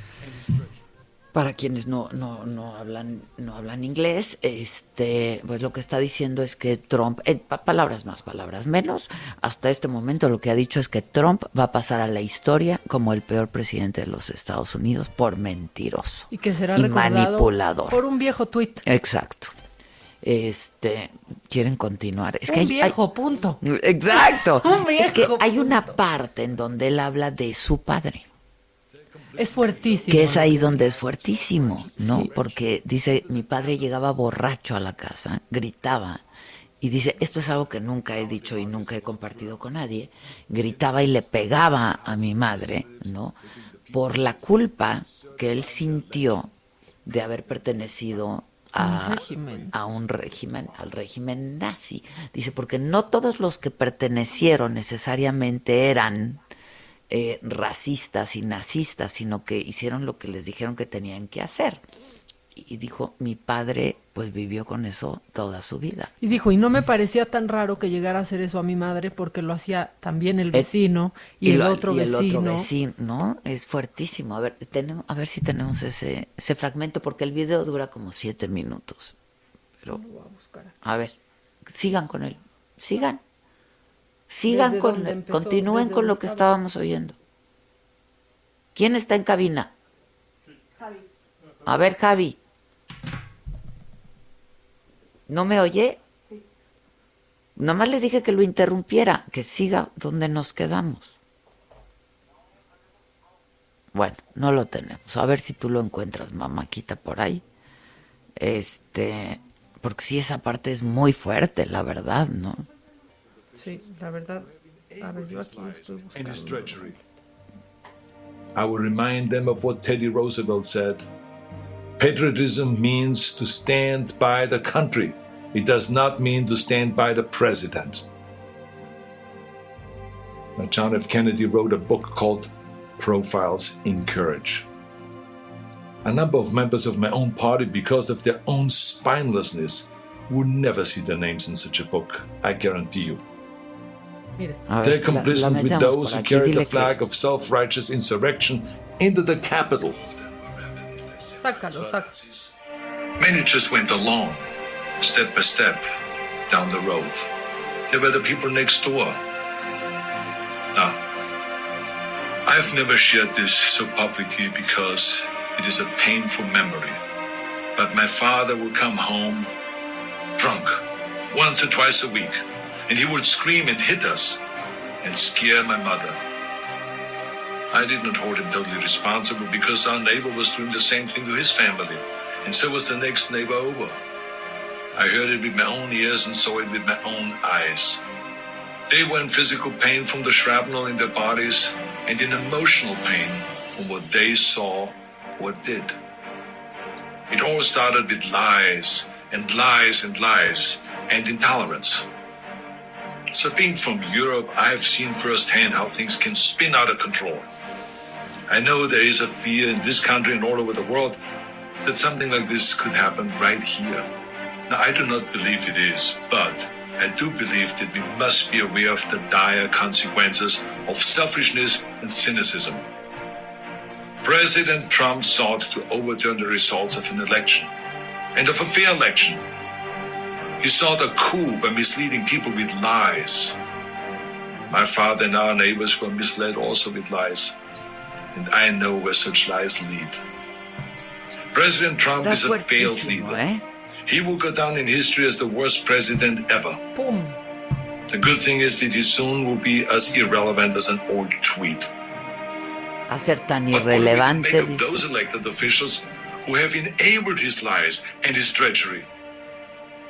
I will remind them of what Teddy Roosevelt said. Ya, bueno, eso es lo que oímos. Dice, va- lo bueno de todo, dijo, va a pasar a la historia como el hombre cínico y mentiroso que es. Lo bueno es que va a ser tan irrelevante como un viejo tuit, esto que decíamos. Este, pero dice, yo que vengo de Europa y que vi a mi padre y al vecino y al otro vecino hacer lo que tenían, lo que hacían, porque pues los condujo toda una serie de mentiras hacia esto. Sé a lo que las mentiras pueden pueden llevar y con lo que pueden lo que pueden provocar y generar. En fin, es la verdad es que es muy bueno, ¿eh? Es muy bueno. Es ya que, muy ya bueno. que Schwarzenegger sea la voz de la razón, Pues que sí. cuando fue gobernador fue también Sí, racista. Sí, sí, sí. Menos con su asistente de Ah, cama. esa la trató La bien. asistente Esa la trató de bien, esa la cama, trató bien. No, este, eh, eh, si me están escuchando, ahí, que seguramente sí, en el equipo de Saga, sería bueno que subieran el video a Saga. Yo creo que ya está ahí subtitulado por algún lado, pero para quienes nos siguen a nosotros en Saga, que tengan oportunidad de verlo, porque la verdad es muy bueno el video. Sigue con lo macabrón, Híjole. mamáquita. Bueno, pues ya que estamos en esos temas, pues lo macabrón fue que adiós Trump de Twitter, ¿no? Adiós Trump y entonces se Pero eso ya lo platicamos, No, ¿o pero no? no, de manera Ah. permanente. no. Ah, yo pensé que el viernes lo dijimos, pero es que ocurrió el ¿qué? El fin de Ah, es semana, que no, fue el ocurrió viernes en la no- en la, tarde, tarde, noche. Adiós de Twitter para siempre y For también life. Pati Navidad. Yo al principio pensé que era un meme. O sea, yo dije, ¿es meme? No, pero, pero ve, o sea, esta, este costalito de subnormalidad. O sea, porque entonces Patti Navidad defendiendo al Trump y así ya también cancelada que por, por todo lo que ya sabemos. Y después Eduardo Verástegui. Eduardo Verástegui, que tal vez está haciendo el papel más realista de su vida. No, no sé qué está haciendo. Pone en su avatar la foto de Trump. Y pone, ¿dónde quedó la libertad de expresión? ¿Dónde No. quedó? ¿Qué, qué afán? Y entonces dice, ¿y por qué no también a los proabortistas? Y entonces en Twitter solamente Sí, se están ya, peleando. Eso de los proabortistas. O ¿Qué, sea, qué- qué tiene que ver, Chana, con Los que Ya, matan Por favor, bebés. Eduardo, Eduardo. O sea, de el- los creadores del bebé ingeniero y el bebé abogado llegan los que matan bebés de Eduardo Verástegui desatado, desatado también todo el mundo, pues haciendo comparaciones que la verdad no aplican, como de pues si te invitan a una casa y no sigues las reglas, pues te corren. Es un debate mucho más profundo que eso, la verdad. Sí, la verdad. no, no, Pero, pues Trump dijo, está bien, me cancelan mi cuenta para siempre, tengo la de mi campaña. Y que intenta poner un tuit por ahí y que se, Que la, se la cancelan cancelan. también. Y entonces existía, porque ya existía, pues esta aplicación que se llama, bueno, se llamaba Parler. Y es conocida porque los ultraconservadores ahí tenían un espacio para difundir sus mensajes y para pues odiar todos juntos y mentir todos juntos. Y pues ¿qué pasó? Que Apple y Google Play la bajaron de su tienda de apps. Y entonces ahora Parler deja de existir también borrado de del Trump. mapa por culpa de Trump.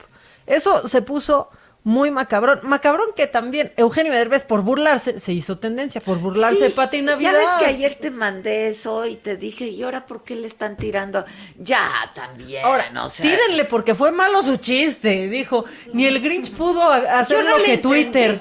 O sea, pues porque el Grinch piensa acabar con la Navidad Sí. y nunca pudo, Sí, pero Twitter sí. La o sea, verdad La malón. verdad es que sí, Yo hasta pensé que fue por lo del tocar este videíto que se aventó que de está en me el voy a límite de ser malón también. O sea, sí, Eugenio, a mí lo que me está sacando de onda. Yo amo a es que Eugenio, no me ya está lo sabe. reír como antes. No, a mí sí me hizo reír, pero ese de ayer no le entendí, el de la Navidad, la verdad, no le entendí, no sé si porque no traía la Navidad, Pati Navidad, yo en el radar, no sé, pero O sea, no le entendí. Eugenio, si tienen que explicar un chiste, no es un chiste. Sí, o sea, júzguenlo porque pero eso estuvo sí- malo. eso sí sabe O sea, Eugenio. Estuvo mal, ese chiste Sí, estuvo pero malo. se lo acabaron también, ya, déjenlo en paz, ¿no? Es que la gente anda muy apasionada, encerrada. Ojalá Antonio Enríquez dice, a mí sí casa". me gustó el chiste de Eugenio.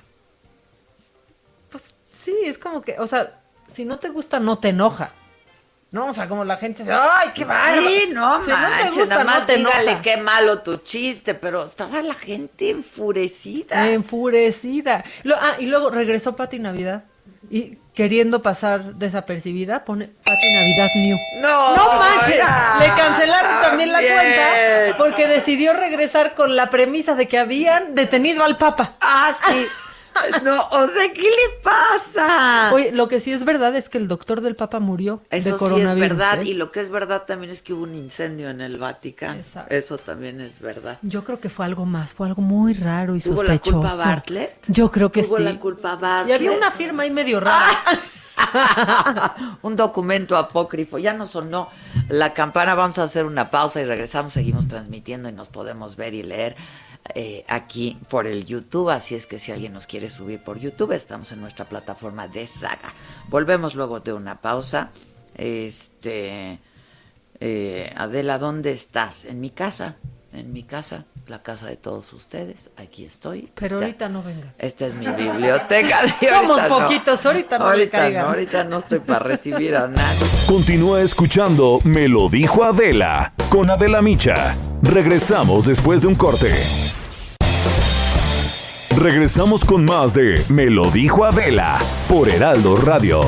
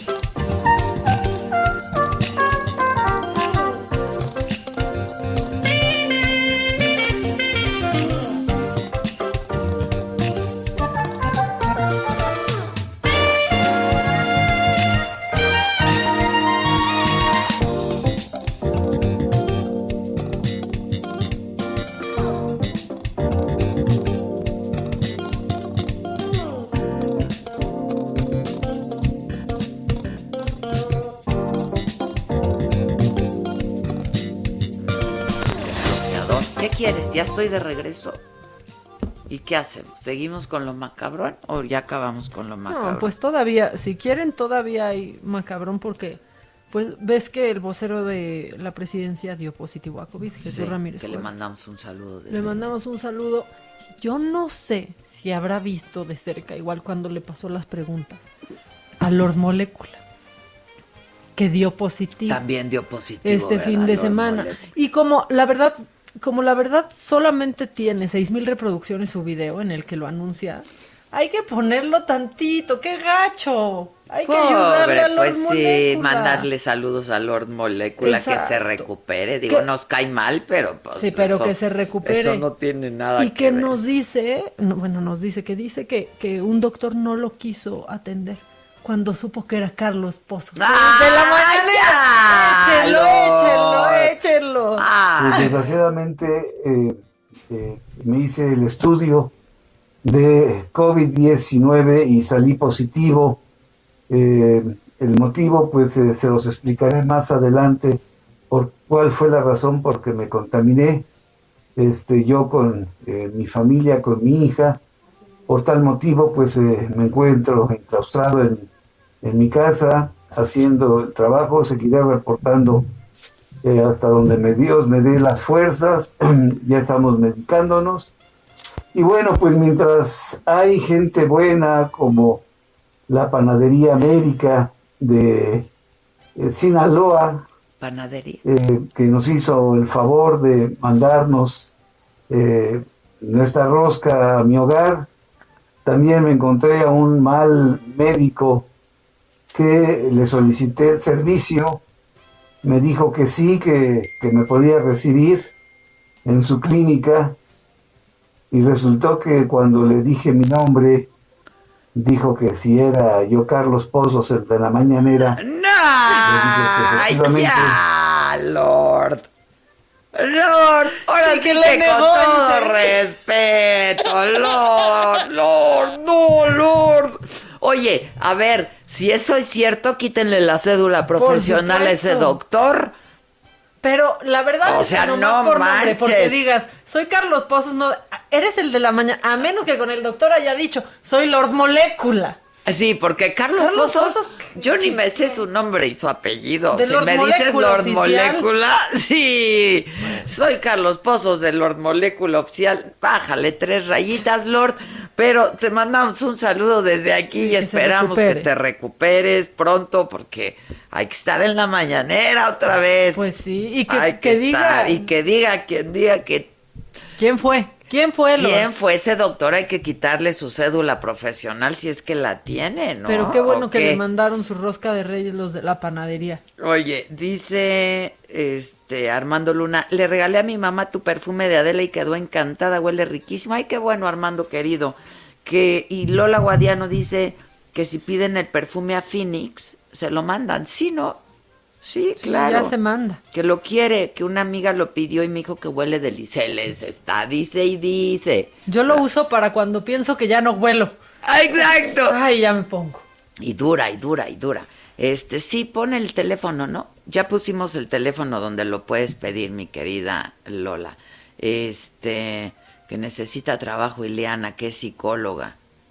Híjoles, que es buena para manualidades. Que a ¿Vamos qué? Al Estado de México. Hay cacerolazo allá también. ¿Con quién? ¿Quién está por allá? Gerardo.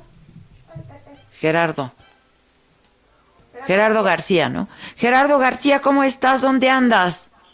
Hola, muy buenos días. Adela Micho, te saludo a ti, al auditorio. Nos encontramos en Toluca, en donde, como bien lo comentas, eh, los sartenes, ollas, vaporeras y cucharas fueron sacadas de las alacenas no para sazonar y preparar platillos exquisitos, sino como instrumento de protesta por parte del personal que integra este sector restaurantero del Estado de México que piden puedan reabrir y, sus y su actividad sea considerada como esencial. Al grito de abrir o morir, decenas de trabajadores del sector por más de 33 minutos se sumaron a este cacerolazo y protestaron al frente de la Plaza de los Mártires y también de Palacio de Gobierno, esto ubicado sobre la avenida Lerdo. Eh, en esta protesta participaron meseros, garroteros, cocineros, asistentes de cajeros, también vale eh, parking, capitanes y cantineros. Declararon que no pueden más luego de que el semáforo rojo de la alerta epidemiológica de COVID-19 en la entidad pasó del 10 de enero hasta el 17, por lo que están ahorcados y piden que los dejen eh, trabajar, no están pidiendo despensa, es lo que también nos declararon. Anunciaron que los actos de protestas al hacer sonar sus instrumentos de trabajo se volverá a replicar desde el día de mañana a la una de la tarde, pero desde sus lugares de trabajo y continuará hasta que haya una respuesta por parte del gobierno mexiquense. Cabe recordar que la entidad como en la Ciudad de México, los restaurantes solo pueden dar servicio para llevar. Patricio González Suárez, presidente de la Asociación de Bares y Restaurantes del Estado de México, ha señalado en sus redes sociales que no ah, están alentando a la apertura, pero respetarán la decisión de quienes lo estén haciendo así. Esta protesta inició a las 10 de la mañana y concluyó después de las 10 con 45. Hasta aquí mi reporte. Bueno, eh, muchas gracias. Eh, pero hay, hay establecimientos que sí están abriendo al público. En este momento, lo, que siguen operando algunos de, los restaurantes, los que estuvieron protestando dijeron que ellos no iban a abrir, que iban a estar respetando estas medidas, estas restricciones solamente para llevar exactamente la disposición, pero nos vamos a dar también a la tarea de estar haciendo un, una inspección, un rondín por aquí el Valle de Toluca para conocer si algunos sí decidieron estar reabriendo sus puertas debido a que ya no pueden con los salarios de sus trabajadores y tampoco de sus ingresos. Bueno, eso es en el Estado de México. Muchas gracias. Lo mismo en la Ciudad de México. Gracias, Gerardo. Y apenas el viernes hablamos con Francisco Fernández Alonso, presidente de la Canirac, y nos hablaba de esto, de la desesperación que ya tienen los restauranteros y pues todo el personal que trabaja, que vive de trabajar en los restaurantes. Y es, pues la consigna es abrimos o nos morimos. Eh, y lo tengo de nuevo hoy en la línea telefónica, es Francisco Fernández Alonso, presidente de la Cámara Nacional de la Industria Restaurantera y de Alimentos. Francisco, te saludo de nuevo, ¿cómo estás? Buen día. Hola Adela, qué gusto de saludarte ahora sí que tan pronto, qué bueno, pero bueno, qué triste que sea por esta razón donde pues finalmente se cumplió eh, el día y hay muchos restaurantes que se iban a abrir Fíjate que los restaurantes abrimos normalmente más pegado a la comida. Y sí sé, porque me han llegado muchas, eh, eh, muchos eh, mensajes de restaurantes que sí quieren abrir. Y bajo la cocina, como bien dicen, yo ya no puedo más. Ya son 10 meses, ya hicimos todo lo que la autoridad nos pidió en la Ciudad de México, en el Estado de México y muchos en todo el país.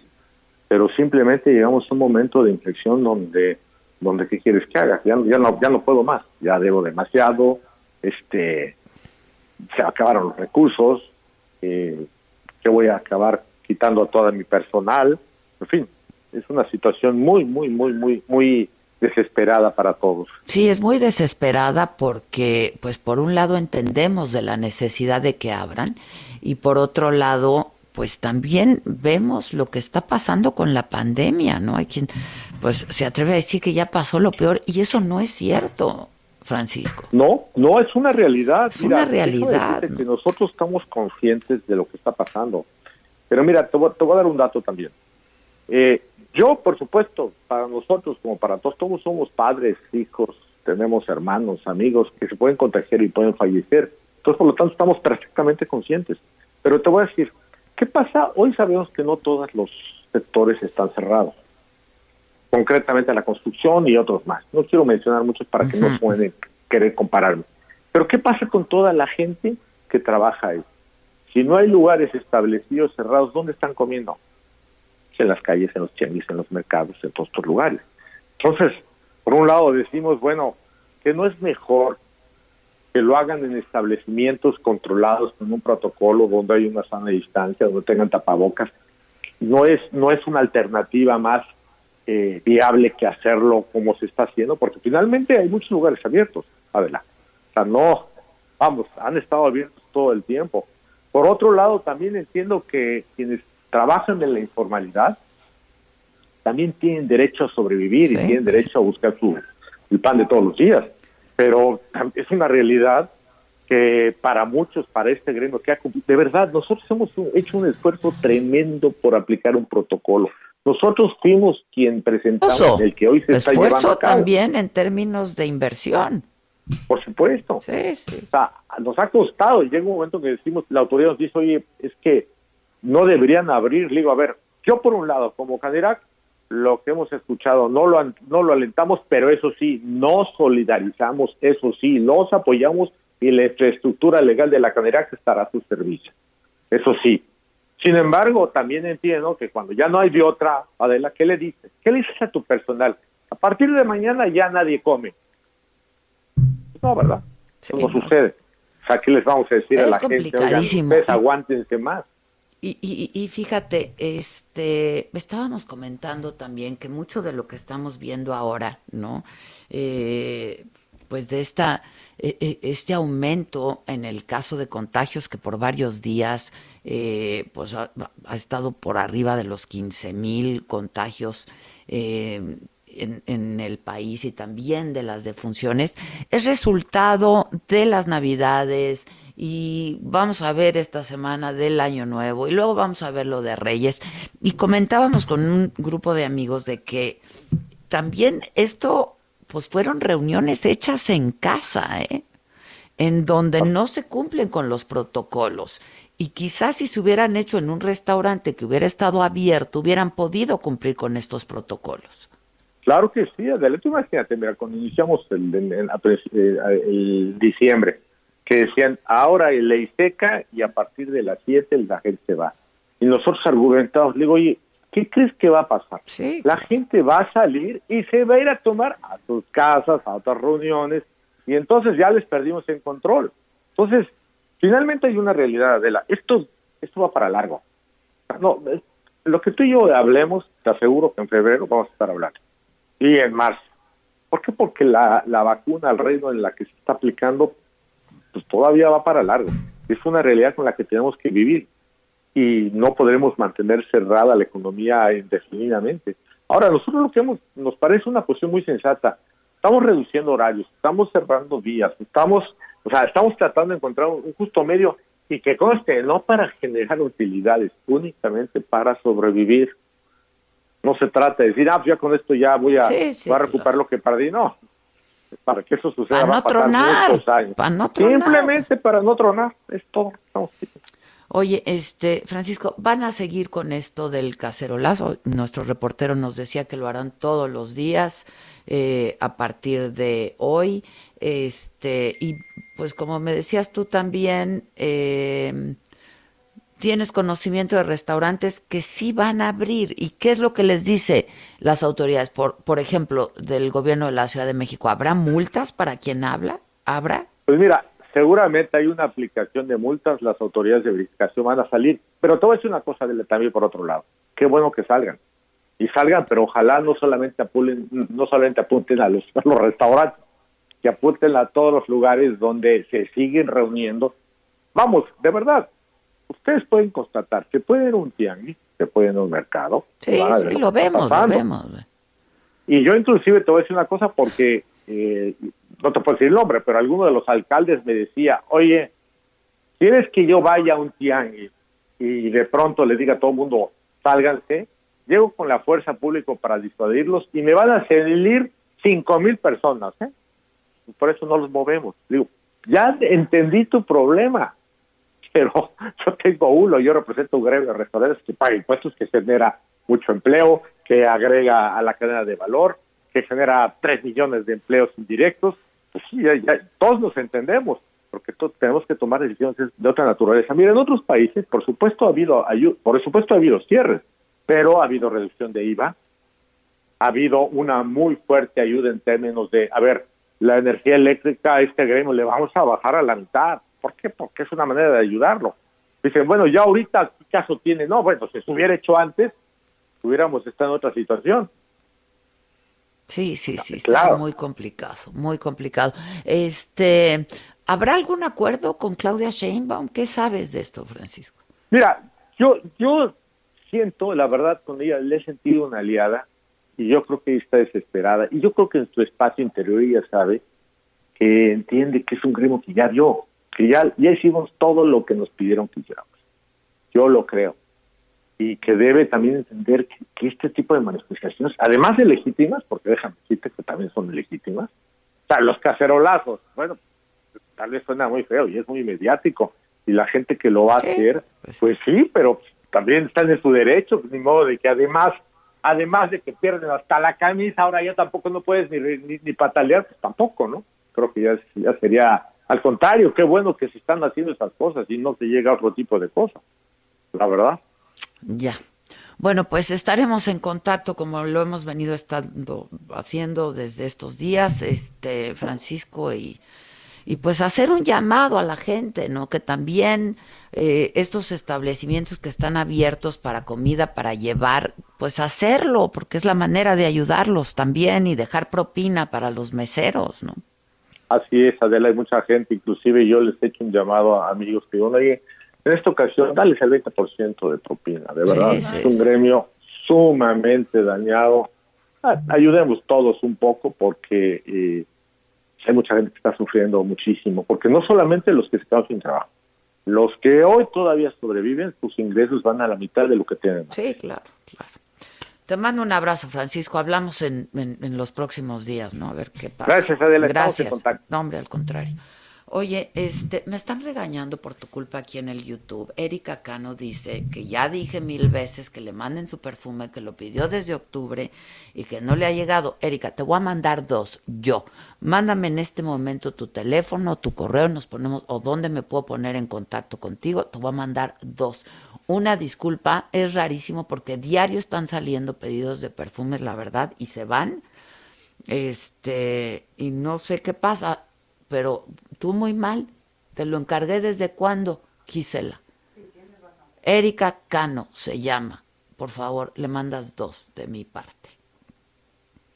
Eh, y pues nada, hoy es lunes y yo no he hecho nada de ejercicio y no prometo nada hoy tampoco. Pero, intentar, si me lo permite, ¿qué hacemos? ¿Qué hacemos? Estoy lesionada. ¿Qué hacemos? tú vas el número. Nita, ¿qué? Hola. Hola, yo ayer me tiré al vacío. para no decirlo de otra manera. Porque dije, ya mañana empiezo. No puede ser. Buenos días, Maca, Adela. Qué gusto saludarlas a la distancia. Espero que se encuentren muy bien. Pues es lunes y ¿qué hacemos? Por principio de cuenta, yo creo que generar el compromiso personal de movernos y hacerlo bien, donde quiera que estemos, en casa, en el gimnasio. La mayoría de la gente en la República estamos guardados. Los que tienen suerte de repente tienen por ahí algún espacio donde pueden salir a ejercitar y está increíble, pero hay que concentrarnos en lo que sí podemos hacer y mientras nuestras actividades físicas disminuyen, lo que aumenta son las calorías que estamos eh, consumiendo y, y, bueno, la grasa que se va acumulando porque no nos estamos moviendo como acostumbramos. Entonces, les voy a pasar algunos ejercicios que podemos seguir haciendo en casa. No son, son, son más bien los, sí, ejercicios muy básicos, pero son ejercicios increíblemente buenos que nos ayudan a mantenernos en forma y sobre todo a quemar, a oxidar la grasa que se va acumulando en el área del abdomen, de las nalgas, de las piernas y porque ya sabemos que, bueno, que lo que se acostumbra como, no sé, quizás nadar, montar en bicicleta, las máquinas, la elíptica, la corredora, pues no los tenemos al alcance o no la mayoría los tenemos. Ahora, me parece súper importante, Adela y Maca, que, que sepamos que aeróbico significa con oxígeno. ¿Por qué? Porque al momento que estoy haciendo ejercicio también es importante mandar esa señal a mi cuerpo para, para que trabaje todo en conjunto, ¿no? Mental y físicamente. Entonces, esto significa que la respiración controla la cantidad de oxígeno que va a llegar a los músculos para que podamos quemar, oxidar o combustibles y podernos mover bien. Entonces, ¿qué pasa? Que los músculos son los mejores quemagrasa que tenemos, ni las pastillas, ni los condimentos, ni la comida, olvídense de eso. Nuestros músculos, entre más tonificados estén, mayor cantidad de grasa están quemando. Entonces, por eso siempre estoy aconsejándoles que hagan trabajo de fuerza, aunque estemos en casa, porque si un músculo está tonificado necesita pues consumir energía todo el tiempo, aun cuando estamos en reposo, ¿eh? Recuerden que si hacemos, hacemos un buen trabajo aeróbico y de fuerza en casa, ojo que no necesitamos levantar grandes pesos, si hacemos un trabajo bien hecho en casa o en el gimnasio, estamos quemando grasa aún 48 horas después y estando en reposo. Entonces, esto aunado a una buena alimentación, como siempre también les he comentado, eliminar los ultraprocesados completamente de nuestras vidas, sobre todo en estos días, hay que ayudarnos y ver lo que sí podemos hacer y que, que sí está a nuestro favor. Entonces, ahí les voy. Tomen papel, y, lápiz para que anoten, les comento, son ejercicios básicos, pero son ejercicios que bien combinados y que incrementando su intensidad cada día nos van a seguir ayudando. La plancha es uno de los ejercicios perfectos para quemar grasa abdominal, mejora el balance, el equilibrio, ayuda a corregir la postura corporal y la resistencia. Si hacemos cuatro minutos, cuatro minutos diarios de plancha, estamos fortaleciendo el abdomen. Y si estamos fuertes del abdomen, estamos protegiendo nuestra columna vertebral. ¿Estamos de acuerdo? Entonces, ese tiene que estar siempre en su lista de ejercicios para hacer en casa. Ahora, el lo, aquí tenemos una cuerda, saltar la cuerda, hacer mínimo 50, 100 saltos cuatro veces al día es increíble. Los jumping jacks o las conocidas mariposas que nos enseñaron a hacer desde niñitos. Esos son ejercicios cardiovasculares y de resistencia importantísimos. Y otro que puede funcionar son los burpees, pero yo no recomiendo hacer los burpees cuando no tenemos la técnica adecuada porque es un ejercicio bastante intenso que nos puede provocar lesiones de rodillas, de espalda, de cuello, incluso en los hombros y brazos porque eh, es un ejercicio intenso que debe estar siempre vigilado o bueno, si ya lo tenemos dominado, adelante. Ese por principio de cuentas. Ahora, el skipping que significa rodillas al pecho. Entre más intenso lo realizamos, el, mismo nombre lo dice, yo estoy en un solo lugar, elevo mis piernas alternándolas lo más alto que pueda, quisiera tocar justamente el pecho con mis rodillas, ese es un gran ejercicio cardiovascular y de fuerza para las piernas. Y los mountain climbers, los escaladores que le encantan a Maca, por ahí o sea, el jumping jack sí lo odio y el burpee, pero... El burpee también, lo odio y los jumping jacks no son mis favoritos, pero son excelentes ejercicios. Los mountain climbers o escaladores son como una postura de plancha, recordemos que la plancha es apoyados en nuestros antebrazos y las puntas de los pies siempre con nuestra posición del cuerpo horizontal al piso. Esa es la postura de los climbers también, pero con las manos apoyadas en el piso y justamente haciendo el movimiento de escalar, ¿no? O de correr rápidamente, con intensidad. Otro ejercicio que sí debemos hacer siempre en casa, y recordemos que ahora que no tenemos grandes pesos para, para practicar, la alta repetición es la que nos va a permitir la resistencia la fuerza y la oxidación de grasa. Entonces, sentadillas, desplantes, ya sea avanzando o desplantes en un solo lugar. Primero hago una pierna, después la otra, los puedo alternar, pueden hacerlos de frente, pueden hacerlos en reversa. Nos mandas gráfico, ¿no? Les mando gráfico, por supuesto. Y te seguimos en tus redes. Una lista ahí, me pueden acompañar en Instagram, en Reina López MX, y recuerden que movernos correctamente y eh, comer a nuestros sabores es lo que nos va a mantener sanos, Adelaide Maca. Me encanta saludarla. Igualmente, hermana, cuídate. Yo voy a intentar hoy comenzar. Espero escuchar buenas noticias sobre esto el próximo lunes, Adela. Las quiero mucho, gracias. Ya verás, ya verás. Vamos a hacer algo. Mírenla cómo está. Ya la vi, ahí tira en la playa, muy... Vela. Sí, ya vi, ya vi, ya vi. Hija del... ¿Ve? Sí vi, ya no me lo... No ¡Ah! me lo estriegues en la cara. Bueno, pues ya no... Esto fue Me lo dijo Adela, con Adela Micha, por Heraldo Radio.